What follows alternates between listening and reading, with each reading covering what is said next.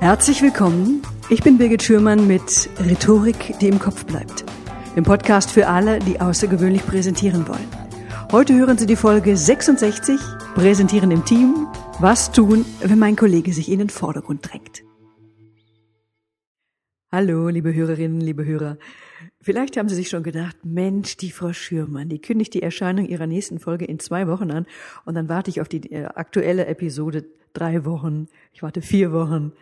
Also ich danke Ihnen auf jeden Fall, dass Sie mir die Treue halten, dass Sie trotzdem reinhören. Aus familiären Gründen habe ich zurzeit nicht die Zeit, häufiger zu senden. Aber ich werde es A nicht mehr versprechen, dass ich häufiger sende und B soll sich auch langfristig der Rhythmus der Folgen auch wieder in einem alten Zwei-Wochen-Rhythmus einpendeln. So, so viel dazu. Also danke nochmal. Ähm, das Thema heute sind Präsentationen im Team. Und kommt Ihnen das bekannt vor, Sie präsentieren im Team und Ihre Kollegin, Ihr Kollege gibt dem Affen Zucker. Also zugegeben, er oder sie ist rhetorisch eloquent, aber hört sich gern reden. Und er oder sie redet und redet und ihr Gesprächsanteil wird dementsprechend noch kleiner und noch kleiner und gleichzeitig wächst auch ihre Sorge, abgehängt zu werden. Das Publikum, das hängt an seinen Lippen und es lacht auch noch über jeden so blöden Scherz. Und sie, sie fragen sich, ob sie diesen Vorsprung jemals wieder aufholen können. Vielleicht dürfte er auch noch Verabredung über Bord und langsam reicht es ihnen. Ja, was tun? Wenn Sie sich jetzt innerlich aufregen, weil es ganz anders geplant war und Sie denken, oh nee, was für eine Rampensau, ich drehe durch. Also was auch immer Sie in diesem Augenblick empfinden, es jetzt öffentlich zu machen, fällt leider auf Sie zurück. Wenn Sie jetzt sowas sagen wie, wenn ich jetzt auch mal was sagen darf oder hallo, das war doch ganz anders abgesprochen, das bringt ihnen leider null, wirklich null Sympathiepunkte. Ich schlage Ihnen jetzt drei Methoden vor, die Ihnen in so einem Moment helfen. Erstens, wenn Sie sich jetzt hilflos fühlen und nicht weiter wissen, Augen zu und durch. Also beißen Sie die Zähne zusammen, halten Sie lächelnd durch, lassen Sie sich nichts anmerken und warten Sie auf den Moment, in dem sich Ihr Partner, Ihre Partnerin erinnert, dass Sie ja als Team angetreten sind. Und wenn möglich, dann machen Sie ihn oder sie hinterher zur Schnecke, wenn alles vorbei ist. Zweitens, es passt immer, wenn Sie sich mit, ich würde jetzt gerne noch etwas ergänzen, zu Wort melden. Und wenn Sie denn das Wort bekommen, ergänzen Sie auch das Thema, und dann, dann schlagen Sie einen Bogen zu Ihrem Inhalt. Und nachdem Sie fertig sind, dann übergeben Sie offiziell das Wort mit einer Überleitung zurück. Sie können sowas sagen wie, ich habe Ihnen jetzt einiges über XX erzählt und meine Kollegin, die wird Ihnen nun erklären, was Ihnen die Methode XY bringt. Und damit eröffnen Sie eine neue Verabredung, die heißt, ich übergebe dir öffentlich den Staffelstab. Und die meisten Teamkollegen, die verstehen dann diese Verabredungen, die Sie dort vor dem Publikum treffen und behalten Sie dann auch im Laufe des Vortrages bei. Drittens. Wenn Sie noch Kraft haben und wenn Ihnen Ihr Humor noch nicht gänzlich abhandengekommen ist, dann können Sie jetzt Ihren Humor aufblitzen lassen. Und das ist die Methode, die mir persönlich am besten gefällt. Und selbst ein kleiner humorvoller Einwand, der gut sitzt, der lässt dann die Aufmerksamkeit der Zuschauer auf Sie schwingen. Das Publikum, das wird dann neugierig auf Sie und das wartet dann auf weitere Einlagen von Ihnen, über das es lachen kann. Und wenn Sie zwei oder dreimal eine gute Einlage platziert haben, dann wird das auch Ihr Teamkollege, Ihre Kollegin bemerken und er oder sie muss diese Aufmerksamkeit dann Raum geben, ob er jetzt will oder nicht, also muss sie dann auch zu Wort kommen lassen. So, was ist eigentlich generell wichtig bei einer Präsentation im Team? Also im Folgenden habe ich Ihnen jetzt sieben Punkte aufgelistet, die Ihnen eine gute Präsentation, eine gelungene Präsentation bescheren. So, erstens. Eine Teampräsentation, die lebt von der gegenseitigen Unterstützung, von der gegenseitigen Anerkennung. Signalisieren Sie Ihren Zuschauern durch Ihre Körpersprache, dass Sie ein Team sind. Wie kann das aussehen? Unterstützen Sie die Kollegen durch Ihre Präsenz. Steht er oder sie vorn und spricht, stehen Sie auch vorn. Auf keinen Fall dahinter. Also wuseln Sie jetzt nicht im Hintergrund herum und verschönern die Flipcharts, sortieren Unterlagen, klicken schon mal weiter. Nein, bitte nicht. Denn wenn Ihre Aufmerksamkeit nicht auf Ihrem Kollegen, auf der Kollegin liegt, ja, warum sollten denn dann die Zuschauer ihm oder ihr aufmerksam zuhören? Natürlich kann es sein, dass Sie ihm zuhören, ohne ihn anzusehen, aber zeigen Sie das bitte auch den Zuschauern. Auf der Bühne müssen unsichtbare Vorgänge sichtbar gemacht werden, müssen vergrößert werden.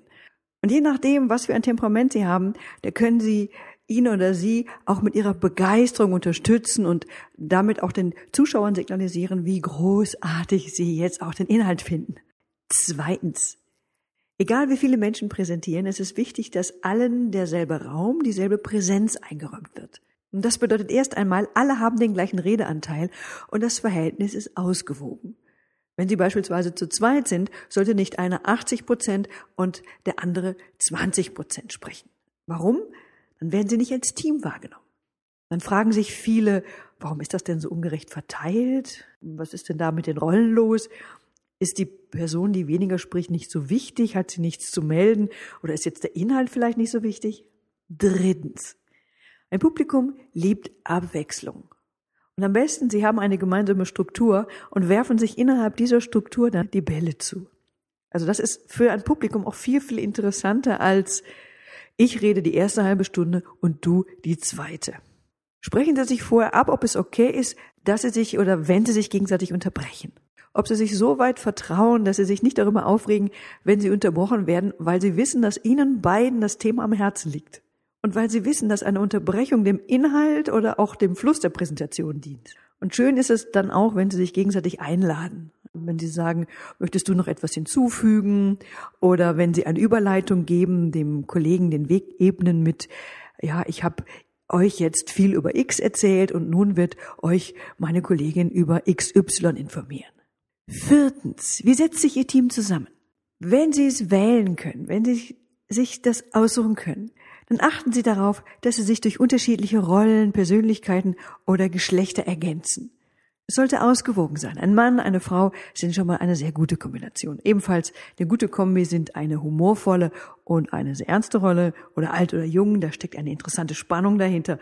Gegensätzliches bewährt sich da. Rollen, die ganz weit auseinander liegen. Also, wenn Sie die Möglichkeit haben, probieren Sie es einfach aus.